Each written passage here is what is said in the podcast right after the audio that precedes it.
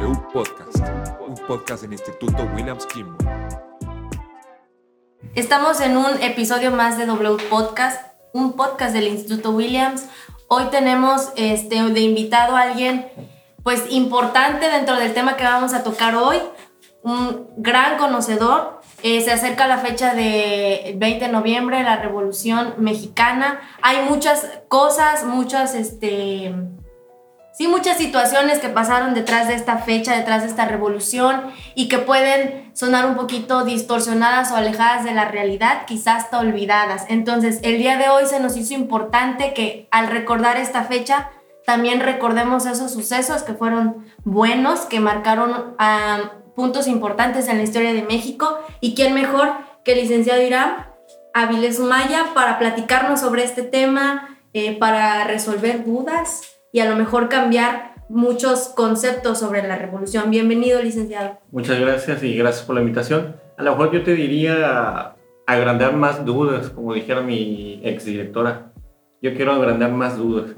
Este, bueno, pues a lo mejor empezaríamos con un personaje muy importante dentro de esta época que movió, que fue el, el inicio de ese movimiento de la Revolución Mexicana, con relación a que fue eh, que duró más de 30 años en el poder y no sabemos si realmente fue el dictador como nos dicen en los libros, fue el dictador que dice es que quiero más impuestos, sí, pero a lo mejor ¿por qué quería más impuestos? ¿Por qué quería más cosas que hacer?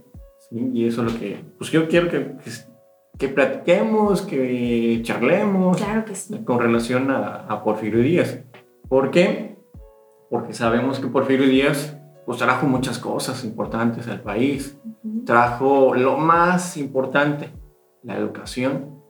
La educación aquí en nuestro país. ¿Por qué? Porque fundó la primera universidad que fue la UNAM. ¿sí? Trajo muchas cosas importantes en cuestión de educación porque supo con quién rodearse, con quién codearse, como decimos vulgarmente, con quién, con, con quién codearse, porque él inició desde abajo, como un carpintero, un tarrabatero o como un oficio cualquiera. Le interesó meterse a, a la política, meterse como este, militar, lo, lo hizo, se metió, fue militar, fue general, en sus primeras épocas de que quería lanzarse como presidente, pues no lo logró. ¿Por qué? Porque le faltó economía, le faltó dinero, le faltó rodearse con gente importante.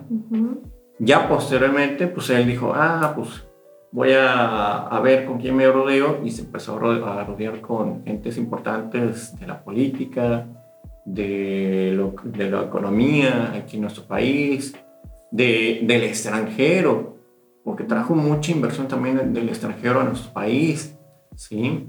Y a lo mejor decimos otra vez, ah, es que Porfirio Díaz es el, el dictador. No. Muy reconocido con ese nombre. Sí, sí, es muy reconocido con ese nombre y, y eh, como por ahí alguien me dijo, es que él trajo un método, sí, trajo el método de educación aquí en nuestro país. sí. Y pues, queremos ver desde el otro punto de vista de, no es dictador. A lo mejor se le subió el poder, o no sé tú que eres más psicóloga, ¿sí? A lo mejor tú me puedes decir, a lo mejor le ganó el poder o le ganó la ambición ya cuando estaba más grande, cuando estaba ya llegando a la, a la, edad de la vejez. ¿Por qué? Porque al llegar a la, a la edad de la vejez sí empezó a decir, ah, tienes tantas ventanas en tu casa, te voy a cobrar tantos impuestos. Ah, tienes tantas puertas, pues te voy a cobrar tantos impuestos. ¿Qué hacían en esa época? Ah, si tenías tres puertas, pues voy a poner este, una pared en las dos puertas y me quedan y nada más voy a decir que tengo una. O las ventanas. Pero pues, volvemos a repetir, el trajo inversión en el extranjero. El trajo las vías ferroviarias. Trajo la educación. trajo lo más importante que es la máxima casa de estudio que tenemos aquí en México, que, que es la UNAM. También a lo mejor muchos no saben que él fue el primer presidente que pagó la deuda externa a nuestro país, Estados Unidos, y todavía tenía, tenía como les digo a mis muchachos, todavía tenía dinero a votar arriba. Sí, porque él, él tuvo una, una visión que los políticos a lo mejor actuales se les olvida. La visión es que voy a ayudar, apoyar. Y él apoyó muchísimo. Por eso te digo, a lo mejor desconocían o desconocemos que pues, él pagó esa deuda externa, todavía tenía dinero para votar. ¿sí? O otra de las eh, cosas importantes de él, él, él siempre decía que el 16 de septiembre se celebra lo que es nuestra independencia, pero no sabemos por qué. Él dijo, ah, no, yo quiero que se celebre el 16 de septiembre porque él cumple años en esa fecha. Para hacer pachangón grande. Para hacer- ya lo dijiste, para hacer pachangón grande, para hacer una fiesta en grande y decir, ah, no, estamos festejando nuestra Nuestra independencia. independencia. Sí. Pero él sabía Que era su cumpleaños. que era su cumpleaños. Lo estaban festejando para él. Claro. Sí. Y eso es lo que sí me, gustó que me dijeran, oye, lo queremos invitar. Sí, voy con la Revolución Mexicana. Y de la Revolución Mexicana hay muchas cosas que desconocemos. Sí. Conocemos lo que nos vienen en los libros, que es un dictador. Pero, como les decía, saben Más allá. más allá, pagó la deuda externa, trajo mucha inversión, trajo lo que es la arquitectura que hoy conocemos en la Ciudad de México. ¿Sí? Esas eh, hermosas arquitecturas que están en la Ciudad de México, él lo trajo, él lo puso aquí. Y que han ayudado a nuestro país a darnos a conocer a nivel mundial. A nivel mundial nos, nos conocen por esa hermosa arquitectura que Porfirio Díaz lo trajo. No estamos diciendo que es el personaje más importante o que al final de cuentas sí era un alguien totalmente bueno, porque pues como vemos, ¿verdad? Tuvo sus fallas en su momento, pero sí se nos hizo importante remarcar que hizo muchas cosas por nuestro país que se necesitan recordar, porque sabemos, conocemos, tenemos muchísimo, o sea, la arquitectura, como usted dice, la educación, la tenemos, pero ¿a quién se la terminamos de reconocer? ¿No? Nada más hablamos de que la revolución nos ayudó en eso, de que la independencia nos ayudó en otras cosas, ¿no? Pero este, ¿cuál es el nombre de quien dio esa, esa apertura para que todo esto ocurriera y sucediera? ¿Sí? Y hablar de, de, de este personaje que ha creado mucho conflicto. Era, realmente yo no conocía tanto de la historia, le agradezco tanto que, que me, ahorita me haya aclarado varias dudas. Este, se me hace un poquito, ¿cómo decirlo? Inquietante el por qué es que se le declaró un, un dictador. ¿Por qué? A lo mejor, te, te, te voy a repetir, a lo mejor este, tú a lo mejor como psicóloga me puedas eh, ayudar ahí. Yo me, puedo- me- me quiero imaginar como abogado, decir, ah, pues a lo mejor se le subió el poder, o quiso más poder. Ya cuando estaba más este, entrando a la edad de la vejez, decía, todo para mí, todo para mí, nada para el pueblo. Sí, a lo mejor él quiso primero, voy a ayudar a mi pueblo, y ya después Sí. ayudé. Ahora Ahora todo, es, todo es mío, todo es mío. Pues posiblemente, eh, tal vez siempre estuvo esa idea ahí, pero como usted dice, él, él sabía cuál era el- su rol, su trabajo dentro de la sociedad mexicana, ¿no? Dentro de su, de su país, y por eso trabajó en eso. Pero de alguna manera quizá él ya tenía su proyecto de vida, algo que él quería y necesitaba hacer, pero sabía quizá también eh, que tenía que hacer méritos antes de llegar a, cumplir sus propios deseos. Sí, y, eh, y ahí a lo mejor se me vino algo a la mente que otro de los personajes que después se gustan, nos platicamos, otro de los personajes dijo de una silla presidencial. Que acuérdense que todos los que se sentaron en la silla presidencial en esa época murieron. Ahí está Porfirio Díaz, lo, lo desterraron. Sigue todavía en, en Francia, si no mal me equivoco. Sus restos ah, están allá. La familia dice, eh, México, queremos este, trasladar nuestro, nuestro familiar al Porfirio Díaz a la Ciudad de México. No lo dejan, ¿por qué? La misma historia así nos, nos la vendieron. Ujú. ¿sí? Y a lo mejor por eso decía, bueno, decir que esa silla presidencial está maldita, pues no sé, porque fue eh, Porfirio Díaz. Francisco Madero la tomó, no duró seis meses, lo mataron. Eh, después Villa y Zapata entraron a la Ciudad de México y dijo Villa, ah, te voy a traer la silla presidencial. No, esa, esa silla está eh, maldita. Y él dijo, ¿cómo crees? Y al tercer mes o cuarto mes lo asesinaron. ¿Sí? Entonces, es- tiene muchas cosas en la historia que si nos ponemos a, A pensar, a, a pensar, a, revisarle, a buscarle, a razonar, a lo mejor Podemos cambiar los libros de historia. podemos. Sí podemos.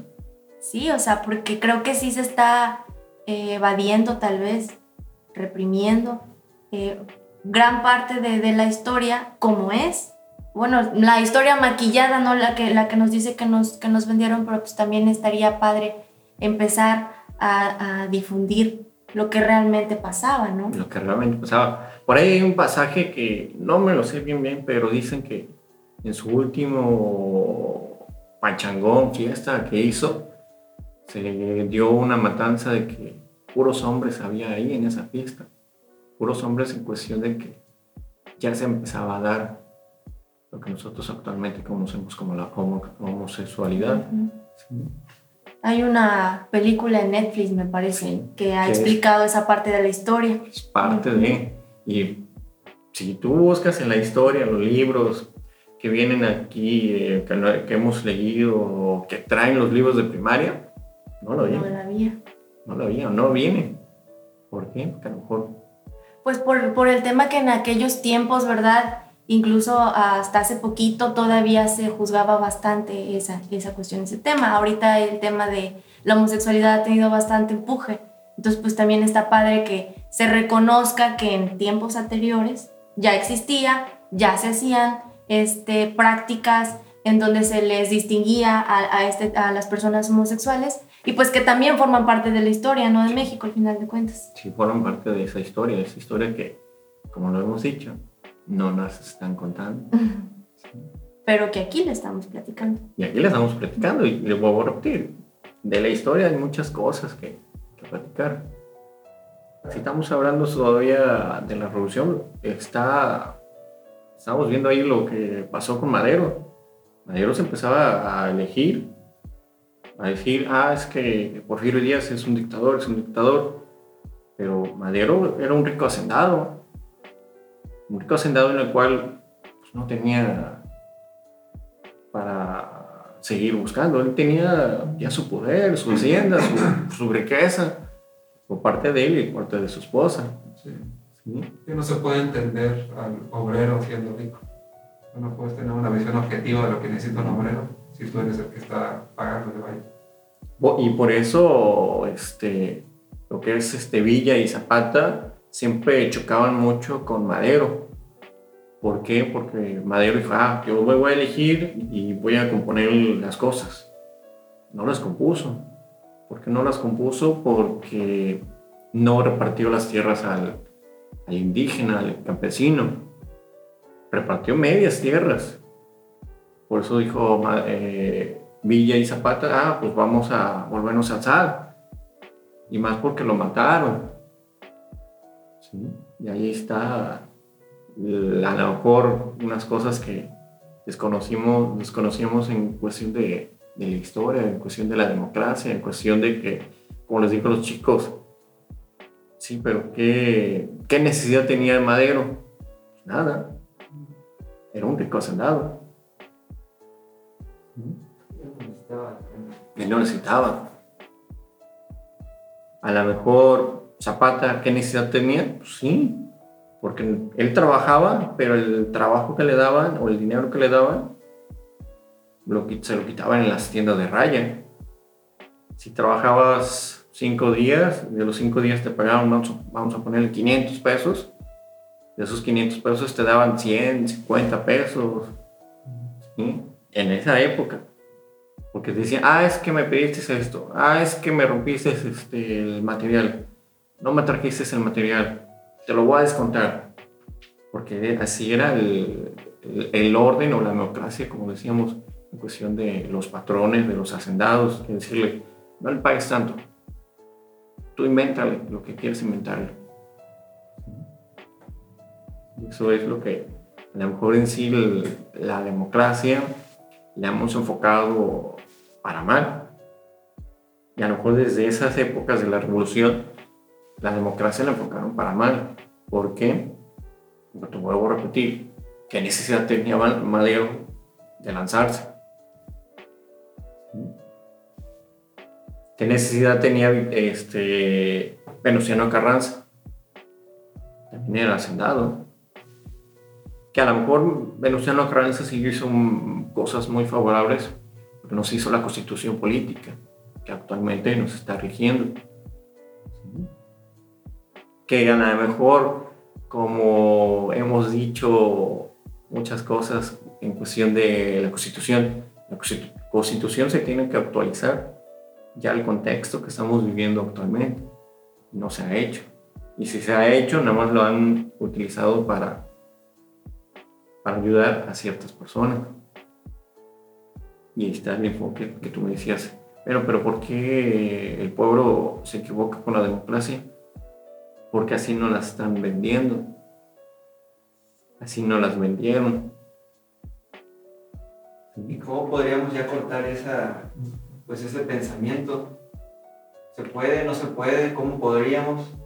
Pues sí se puede. ¿Y cómo se puede? Pues estudiando, leyendo, mucho. Conociendo bien nuestra historia, Y no ¿no? creo que ni eso dé el, el poder, vaya. Sí. Que ya, ya venimos desde hace años con ese pensamiento. O sea, la democracia hoy en día no sirve como tal, porque la verdad nos dan a elegir personas que no sabemos quiénes son.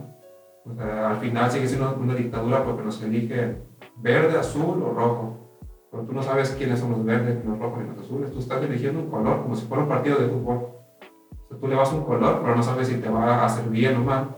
Y eso no es una democracia como tal, porque es diferente que vote por usted, por ejemplo, para presidente, porque yo sé que usted hizo buenas cosas para el pueblo, a que venga Carlos y me diga, no, yo tengo a este, este, este, y elija uno. Yo no importa que, que lo conozcas o no, tú tienes que elegir porque esa queda en el poder.